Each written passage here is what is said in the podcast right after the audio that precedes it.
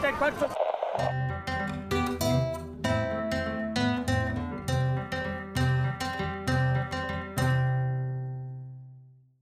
Bienvenidos y bienvenidas a un episodio más del Zapato Aprieta. Mi nombre es Sofía Cortés, soy profesora de historia en la carrera de Turismo Ecológico del recinto de Paraíso. El día de hoy vamos a conversar sobre turismo y desigualdades y para ello hemos invitado al licenciado en Gestión y Gerencia de Turismo Sostenible, William Dubarrientos, profesor de la carrera de Turismo Ecológico. Bienvenido, William. Muchísimas gracias, eh, Sofía, por la invitación. Eh, para iniciar, me gustaría que conversemos enmarcando el tema sobre los diferentes modelos de turismo que existen en el país, ¿verdad? Tal vez para que la audiencia eh, se empape de esta diversidad que existe y cómo podemos vincular el tema de turismo con el tema de desigualdades. Podríamos plantear que el modelo de turismo que se ha privilegiado a nivel nacional ha sido tanto un motor de crecimiento económico como un mecanismo de profundización o generación de desigualdades. ¿Qué balances y reflexiones podrías aportarnos en esta dirección? Muchas gracias, Sofía. Bueno, en ese sentido, digamos, Costa Rica actualmente y a nivel mundial es, reconocido, ¿verdad?, por su eh, modelo turístico sostenible hasta cierto punto. Pero es importante también abordar un poco los antecedentes, que si bien es cierto, por así decirlo, hasta, eh, Costa Rica no, no disfrutó de sus mieles del turismo hasta, hasta esos momentos, en el sentido de que a inicios de los 80, 90, ¿verdad?, Costa Rica había apostado por un modelo, un modelo de enclave, que es el que conocemos, ¿verdad? Este, por los monocultivos turísticos, por ejemplo, donde viene eh, capital extranjero y e incentiva lo que es el turismo de masas a través de los sistemas todo incluido, ¿verdad? Y esto viene un poco de España, Baja México y evidentemente aborda Centroamérica. De hecho, han habido bastantes estudios al respecto y en ese, este, uno podría mencionar los estudios que ha hecho Ernest Cañada sobre eh, lo que es eh, la colonización turística, ¿verdad? De, de, las playas, sobre todo el turismo de sol y playa, que es el que actualmente eh, tiene mayor densidad de visitantes en el país, sobre todo de Norteamérica. Pero en ese sentido, uno ve que esas cadenas hoteleras, ¿verdad? Y conocemos en el país cuáles podrían ser que se instalan en las zonas costeras y ofrecen sistema todo incluido pero muchas de esas empresas no hablan de lo que excluyen, ¿verdad? En ese todo incluido. Y ciertamente eh, el país eh, eh, a inicios de los 80 apostó por ese modelo porque conllevaba mayor crecimiento económico, pero no a nivel local, ¿verdad? Sino a nivel de las empresas, del capital extranjero y de algunos gobiernos de turno en ese sentido. Entonces, no se socializaba, por así decirlo, las utilidades. Ya para los años 90, ¿verdad? Este, sobre todo cuando se lanzó la campaña sin ingredientes artificiales o Costa Rica sin ingredientes artificiales en, en el, por ahí del 95-96, ya Costa Rica empieza a cambiar el modelo a un modelo, digamos, que relativamente más integrado y este, actualmente es más integrador. ¿En qué sentido? En que eh, esto ha hecho que la gente eh, se vincule más con el turismo y vea en el turismo un mecanismo de crecimiento económico y por lo tanto también este, social.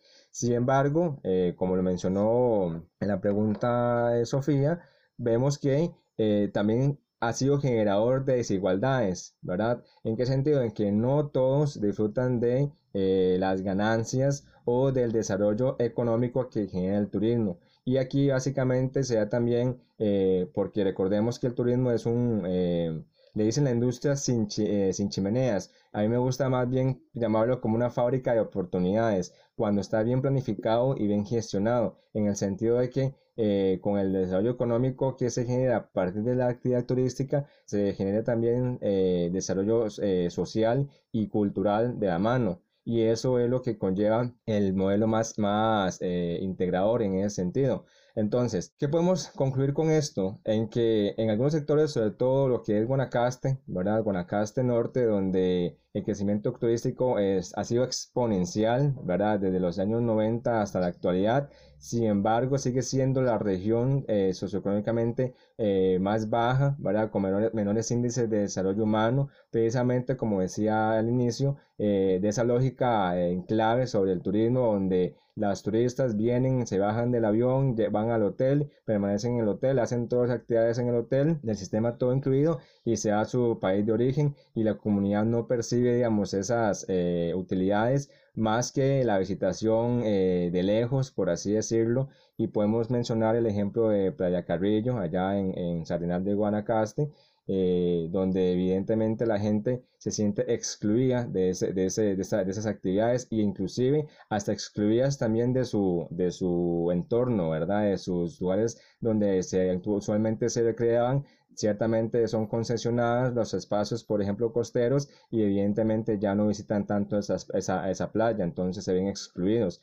Y eso también genera desigualdad, como decía, o sea, no solamente es el empresario el que obtiene las ganancias, ¿verdad? Sino que también se las lleva al extranjero y al país, ¿verdad? Con el tema de la generación de empleo eh, o, la justificación de generación de empleo, no se da mayor eh, eh, promoción en ese sentido. Y en también en esto se podría mencionar que eh, con la generación de empleo, eh, sobre todo local, no se da en el sentido de, de, gerencias, por ejemplo, sino que los altos puestos de esos hoteles se, se los quedan gente del Valle Central o gente extranjera. Muy importante eh, esta reflexión en torno a los modelos y al modelo que se ha privilegiado, este modelo de turismo de enclave, ¿verdad? Un concepto muy interesante para analizar eh, la realidad de lo que se vive, como decía William, eh, por ejemplo, en las costas de este país. Eh, y en esta dirección, una pregunta que me surge, ¿qué modelo entonces o qué modelos turísticos podría implementar un país como Costa Rica, de manera que entonces el turismo apunte más hacia hacer una actividad integradora, una actividad que posibilite eh, conexiones eh, y contribuya también a combatir las desigualdades existentes y las desigualdades que este otro tipo eh, de modelo turístico ha creado. Gracias por, por, la pregunta, Sofía. Y ya digamos que hasta cierto punto la, la has contestado. O sea, aquí el, el, mejor modelo que podría apostar Costa Rica es el modelo relativamente integrado perdón, y el integrado, es decir, de que haya eh, eh, cierta participación o en su mayoría participación público-privada. ¿En qué sentido? En que los empresarios, también los empresarios turísticos privados puedan integrarse dentro de las dinámicas comunitarias, la comunidad eh, anfitriona en ese sentido. Es decir, Podemos hablar de un ejemplo en, Punta Islita, ¿verdad? Que es este, el Hotel Punta Islita, un hotel eh, de bastante renombre, que, eh, que ellos han trabajado mucho de la mano con las comunidades, no solamente con la generación de empleo, sino también la capacitación de, los actores locales, también involucrar a la, a la, comunidad misma para que los visitantes les visiten, por ejemplo, conozcan esa comunidad y toda su dinámica sociocultural. ¿verdad? Y entonces ahí hay una relación este sector privado, en ese sentido con el, con el turismo y las comunidades. Y por otro lado, también está el integrado, que en ese sentido con empresas locales que las desarrollan directamente eh, los actores comunitarios. Y aquí puedo mencionar, ¿verdad? En este contexto del COVID, lo que es el, el, el, turismo rural y rural comunitario, donde las mismas comunidades, por medio de eh, emprendimientos, pueden desarrollar distintos eh, productos turísticos a los visitantes y que se sabe que lo que se genera a nivel económico queda en las comunidades y queda bien repartido. Es decir, por ejemplo, eh, alguien que va a hacer una visita a un, a un, sendero eh, agroecoturístico, ¿verdad? Eh, lo que ellos ahí consuman, se sabe que eso es de la misma comunidad, los huevos de la señora con las gallinas, de la leche del pulpero, por ejemplo, las tilapias, de quien tiene este, pozas para, para este tipo de, de peces, ¿verdad? Entonces toda la ganancia, por así decirlo, se distribuye entre, las, entre toda la comunidad y genera más desarrollo socioeconómico. Sin embargo, aquí es importante y cabe la, la, la aclaración de que no se puede apostar eh, todo, ¿verdad? Por el todo al turismo, sino básicamente, ¿verdad? Que esas actividades sean complementarias a las actividades primarias que hacen en las comunidades. Es decir, aquí, como decía anteriormente, debe haber una alianza, eh, alianza público-privada, ¿verdad? Donde esté también involucrado los gobiernos locales, evidentemente el ICT, el gobierno del país, pero también sobre todo las comunidades. Y aquí vemos ejemplos de gestión comunitaria, por ejemplo, en La Fortuna, ¿verdad? Donde en La Fortuna, que es un highlight turístico del país, eh, la organización comunitaria es muy importante en el sentido de que hay empresarios y hay actores locales donde trabajan en conjunto para desarrollar por medio del turismo a la comunidad y llevar, digamos, bienestar a todos o en su mayoría. Igual sucede en la parte de OSA, en, la, en el Pacífico Sur, donde hay emprendimientos eh, extranjeros y nacionales donde eh, fomentan lo que es el ecoturismo, que dicho sea paso es la segunda actividad por la que más vienen los, los turistas al país, sobre todo en lo que es el sistema de conservación, ¿verdad? Con la visitación a parques nacionales, eh, que bien, bien gestionados son foco de desarrollo, por ejemplo, en el caso del volcán Tenorio, donde hay muchos emprendimientos que se desarrollan alrededor de la actividad de la entrada al parque, ¿verdad? Y que evidentemente eso hace que contribuya también a combatir la desigualdad. Es decir, que por ejemplo el que era jornalero en, en, una región específica sea parte de este proyecto y con sus conocimientos, ¿verdad? Pueda generar eh, un emprendimiento o ser parte de un emprendimiento y hasta convertirse en un guía local. Es decir, que pone este, por medio de la interpretación, por ejemplo, su conocimiento al servicio de eh, los visitantes y así hay una relación horizontal donde el visitante ¿verdad? genera eh, por medio del pago de los servicios desarrollo socioeconómico, pero también se ve beneficiado con los conocimientos que adquiere de la, de la, de la persona local en ese sentido. Muchas gracias, eh, William. Muy interesantes todas estas ideas sobre este amplio tema de turismo y desigualdad. vamos a seguir conversando, pero antes vamos a una pequeña pausa. Microsondeo. ¿Qué ventajas y desventajas trae el turismo a su comunidad? Hola, hola, yo soy Chess Cook Nelson. Yo soy de Limón, Centro, Barrio Roosevelt o Jamaica Town. Eh, ventajas, obviamente trabajo, recomendaciones, digamos, si viene alguien y le lugar, lo recomienda y viene más gente. Eh, impulsa, digamos, a que la municipalidad eh, trabaje y mantenga limpio, ¿verdad? Y que los residentes de ahí también mantengan el lugar limpio. las desventajas, basura, más que la gente todavía está dejando la basura tirada en la calle, que también eso es que no hay muchos basureros, entonces mucha gente lo que tiene que hacer es llevarse sus propias bolsas, ¿verdad? Pero igual, eso es un tema cultural eh, otra cosa es que tal vez hay mucha gente que no sabe cómo tratar a animales. Entonces tal vez llega un mozote, llega unos hormigueros, llega un tipo de animal así eh, a, a, merodear y, y, la gente quiere tocarlos, quiere hacerles bulla y los, los asustan. Aquí en la comunidad de Guadalupe, La Palma, Puerto Jiménez, el turismo ha traído muy buenas ventajas por ejemplo, este, ha habido este, más oportunidades de trabajo, ha crecido la infraestructura. Por el turismo, el gobierno se ha preocupado por arreglar las carreteras, darles más mantenimiento, se ha preocupado por implementar el inglés en las escuelas. Nos ha enseñado el turismo a nosotros a valorar más nuestras raíces, amar nuestra cultura, nuestra fauna y flora, a cuidar nuestros ríos, nuestras playas. Y las desventajas, por ejemplo, este antes al Parque Corcovado usted podía entrar libremente y no tenía que pagar transitaba por Parque Corcovado, eh, iba a Sirena, a Draque, a, todos esos puestos y no tenía por qué pagar. Hoy por hoy, por el turismo, usted no entra si no es con un guía y tiene que pagar en los puestos. Y, por ejemplo, como ha habido turismo, entonces la economía está más cara, ha elevado el costo de la vida.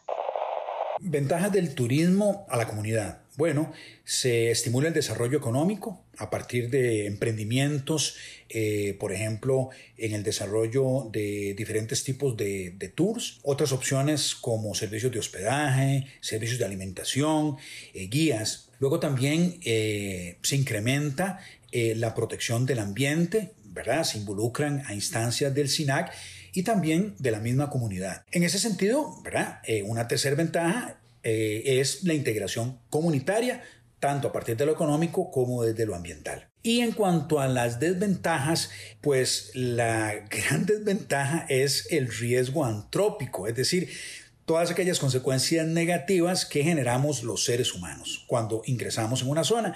Y esto puede ser temas de residuos, de ruido, de delincuencia, es decir, siempre habrá un impacto ambiental. Estás escuchando el primer podcast sobre desigualdades en tiempos de pandemia, donde el zapato aprieta aún más.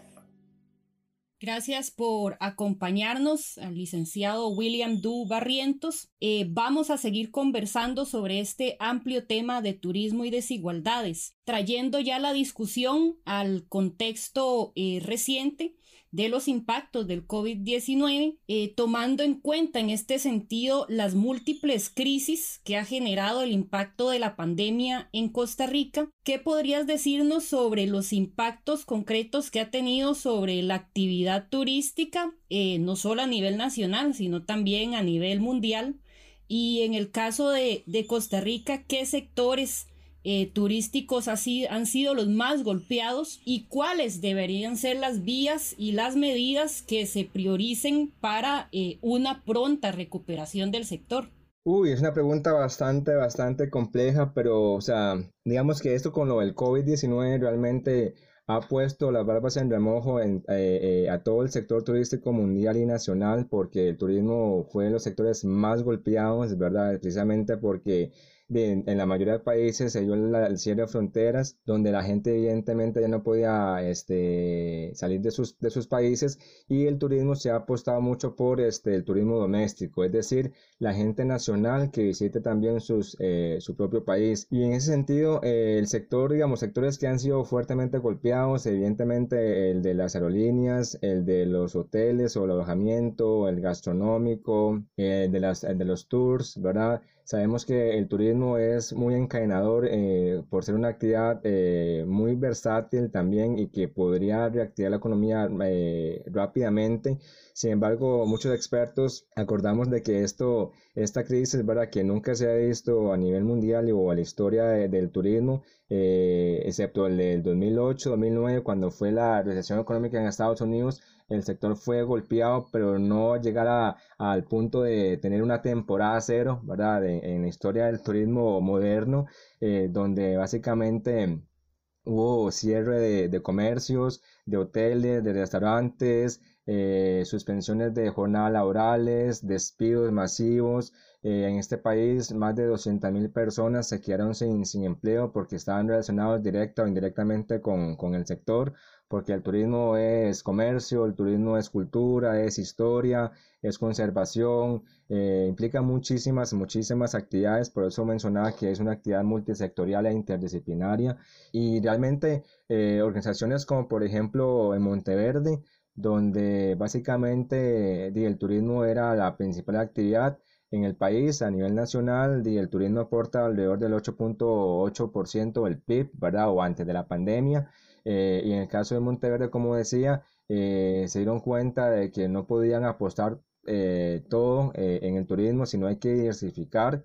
Y, y, eso es lo que siempre tratamos de fomentar, ¿verdad? Este, a nivel turístico, de que no podemos apostar todo al turismo porque sabemos que puede venir una próxima pandemia, ya sabemos que lo que puede ocurrir, sin embargo, entre las cosas positivas es la resiliencia, por ejemplo, sabemos que la situación económica del país junto con el déficit fiscal no ayuda en nada al, turismo y al sector en, general, pero eh, se ha generado resiliencia, la gente se ha tenido que, ¿verdad? La palabra de moda, reinventar, eh, aceptar eh, las condiciones en las que estamos, pero también no quedarse, quedarse atrás, ¿verdad? Ya han habido muchas iniciativas para reactivar la economía por medio de, la tecnología, por ejemplo. La gente, eh, eh, o sea, como estamos viendo en la actualidad, eh, puede haber otra pandemia que igual la gente no va a dejar de viajar, entonces el turismo se va a recuperar, pero va a ser, va a ser lento. Y en nuestro país, ¿verdad? ¿Cuáles podrían ser esas vías de recuperación? Es la articulación, es decir, es sumamente importante el articular eh, iniciativas público-privadas, instituciones públicas, el sector privado por medio de las empresas, que son las que ejecutan en verdad este, aquí la, la, la, la actividad. Y es importante eh, esa, ese encuentro de saberes y, y, admitir y reconocer de que solos, como dice el dicho, ahora podemos llegar eh, rápido, pero juntos llegamos más lejos y eso es lo que venido a, enseñarnos el, el, COVID y sobre todo en el sector turismo, de que tenemos que aliarnos y, e incentivar la, lo que es la asociatividad empresarial, es decir, eh, entre los empresarios ayudarse y promocionarse, ¿verdad? Y así articular igualmente con el sector comunitario, o sea, nosotros somos, en el caso de la carrera, eh, promotores de lo que es el desarrollo comunitario a través del turismo rural y rural comunitario, donde la gente y las comunidades sean los que desarrollen y los que ejecuten ¿verdad? Este, las actividades turísticas y las promuevan y que ellos se vean beneficiados de esos eh, recursos que se genera a nivel de este, económico, por ejemplo. Sí, en, esta discusión me gustaría eh, preguntar también sobre el papel que tienen las universidades eh, trabajando con las comunidades y también aportando propuestas y conocimiento para las vías de, recuperación. En ese sentido, eh, la carrera eh, de turismo ecológico de la Universidad de Costa Rica y más específicamente en el recinto de Paraíso, donde funge eh, como coordinador de esa carrera, qué tipo de experiencias, qué tipo de trabajo se desarrolla con las comunidades, qué tipo de iniciativas han desarrollado en los últimos años cuál es el propósito también de esta vinculación entre la carrera y las comunidades en donde se inserta la universidad y también eh, preguntar si las universidades han tenido también algún espacio a nivel institucional para aportar conocimiento y aportar ideas eh, de cara a la reactivación del sector. Claro, este, Sofía, es una pregunta muy importante. Es decir, nosotros eh, desde el recinto paraíso hemos estado trabajando fuertemente. Hay que reconocer de que esta pandemia nos agarró desprevenidos a todos en todos los sectores. Jamás hubiéramos pensado que esto pudiera, pudiera este, ocurrir, ¿verdad? Porque inclusive de este año iba a ser la mejor temporada eh, turísticamente hablando en el país a nivel, digamos, en toda su historia, ¿verdad? Con el nivel de visitación que íbamos a tener. Sin embargo, fue, digamos, como una, una, un baldazo de agua fría y nosotros a nivel de, del recinto, por ejemplo, a nivel de, trabajamos a nivel de TCU con el compañero Víctor, que trabaja eh, de cerca y de, y de, la mano con, con, y que ha trabajado con emprendimientos, eh, sobre todo en la parte de bioalfabetización, para que la gente conozca eh, lo que tienen en sus, en sus comunidades y en sus fincas a nivel de biocultural, por ejemplo. Estamos para el próximo año eh, también eh, promoviendo un proyecto de acción social sobre lo que es la capacitación en, ecoturismo y, conservación del patrimonio en el cantón de, Paraíso, sobre todo para aquellos emprendimientos que han sido fuertemente afectados por el COVID. Y paralelo a eso, también estamos trabajando de manera articulada eh, con las distintas carreras que ofrece el recinto y en, la sede del Atlántico en sí para contribuir y colaborar con cámaras de turismo, eh, por ejemplo la de, de, Turrialba, la de Paraíso, la de Orosi, la de Cartago, y eso, digamos, como que se enmarca también en un proyecto ya más macro que es eh, la estrategia del año turístico de la provincia de Cartago y Los Santos, cuyo objetivo es eh, ser una sombrilla en, la provincia de, Cartago y, Los Santos eh, de manera articulada con más de 15 instituciones públicas ¿verdad? y organizaciones comunitarias como las cámaras de comercio y de turismo con el fin de reactivar la economía mediante el, el sector turismo en la provincia, es decir, fomentar Cartago como un destino turístico a nivel nacional e internacional, sobre todo porque siempre se ha, visto de que Cartago como un turismo de un día, ¿verdad? O excursiones y la gente no se hospeda, sino que sobre todo el sector este internacional viene, eh, se queda una noche en San José y después al día siguiente se van a la periferia, ahora lo que son las costas, Tortuguero, Manuel Antonio, Guanacaste, Osa, eh, Fortuna, por ejemplo, y Monteverde y queremos que realmente ese proyecto eh, que estamos trabajando eh, sea articulador, es decir, también se involucran municipalidades de los 11, 11 cantones con los que estamos eh, vinculándonos y la idea es que la gente, sobre todo el nacional, conozca otra cara de Cartago, ¿verdad? Que Cartago no solamente es la romería, Cartago no solamente el volcán Turrialba y el volcán Irazú, son muchísimas, muchísimas cosas eh, a nivel cultural, a nivel histórico, a nivel colonial, a nivel natural, ¿verdad? A nivel de, recreativo, o sea, son tantas, tantas eh, las oportunidades que ofrece en ese sentido eh, ese trabajo que estamos haciendo para, evidentemente, ayudar y contribuir a los emprendimientos y sobre todo a las, las comunidades, ¿verdad? estos vínculos de, cooperación eh, articulada. De hecho, este, venía terminando una reunión con la Municipalidad de, Paraíso y la Cámara de Comercio y Turismo y Afines de Paraíso precisamente para idear todo un plan de acción y reactivar eh, eh, la economía a través de, del turismo, pero que sea planificado, y bien gestionado y no lo que mencionaba en el principio, sino que sea, digamos, este, generador de, desarrollo eh, y, disminuir lo que es la desigualdad, pero sobre todo eh, es importante, y esto hay que recalcarlo, ¿verdad? El tema del discurso también es muy importante. Nosotros desde la carrera tratamos de fomentar ese cambio, eh, aunque es algo pequeño, pero es a, nivel de, discurso, por ejemplo, eh, que es muy sabido cuando la gente habla de turismo, habla de explotación del turismo, explotación de los recursos naturales para el turismo, ¿verdad? En vez de cambiar ese, ese discurso y ese aprovechamiento de los recursos naturales para crear una estrategia a nivel turística y fomente el turismo sostenible, por ejemplo, no es eh, vender eh, el país hacia, hacia afuera, es promocionarlo, ¿verdad? Porque la venta implica un intercambio de, de, bienes, por así decirlo, de servicios, y si no es promocionar en ese sentido eh, el cantón de Paraíso, promocionar la provincia de Paraíso, por medio de esta, de esta estrategia. Y como mencionaba anteriormente, también a nivel de cursos de carrera estamos trabajando con, con, con emprendimientos, eh, tratando de articular también con otras carreras del recinto para dar capacitación, que es lo que más ha aflorado, ¿verdad? Como, como necesidad para reactivar la economía, es la capacitación en distintas temáticas. Entonces estamos trabajando fuertemente con el TEC, con el CUC, con el INA, con Mideplan, con el INDER, con el IMAS, em, con cámaras de turismo. Entonces es un trabajo bastante grande, bastante grande. Es todo un reto, ¿verdad? Sin embargo, eso es lo que apostamos nosotros en la carrera, es, es que la universidad eh, salga, ¿verdad? Eh, que la esa acción social, esa investigación, acción donde pongan al servicio de las comunidades el conocimiento que se genera dentro de, los, dentro de las aulas, bueno, eh, actualmente de la virtualidad, ¿verdad? Sin embargo, eh, hemos visto en ese sentido la virtualidad como una, como una herramienta muy importante para llegarle a más personas, ¿verdad? Entonces estamos trabajando fuertemente en esa parte.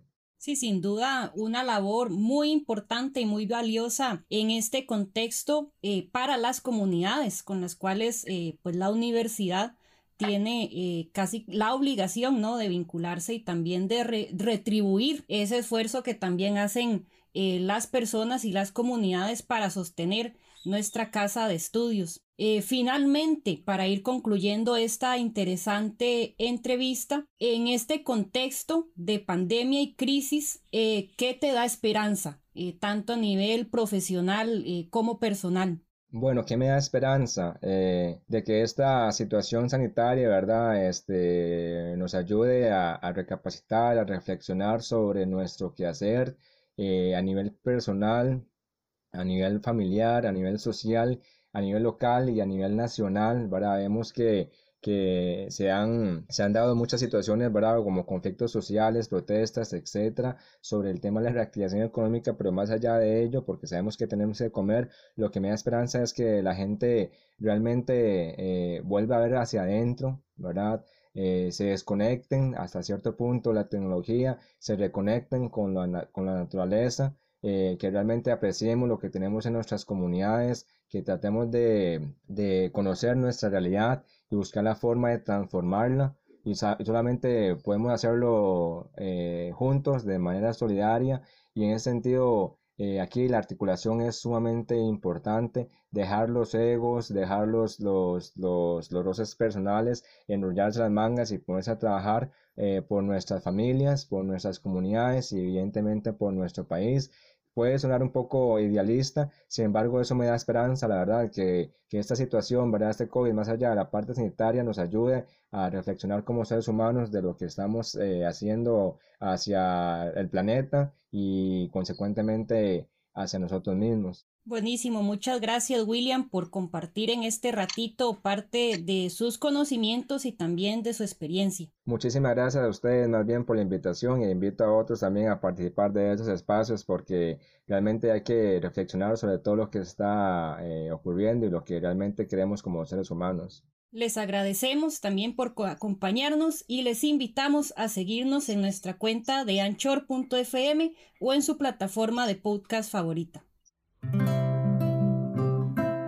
Producción y edición Andrés Rodríguez Minsky. Locuciones y créditos Fátima Ruiz Tijerino. Diseño gráfico Andrés Artavia Tencio.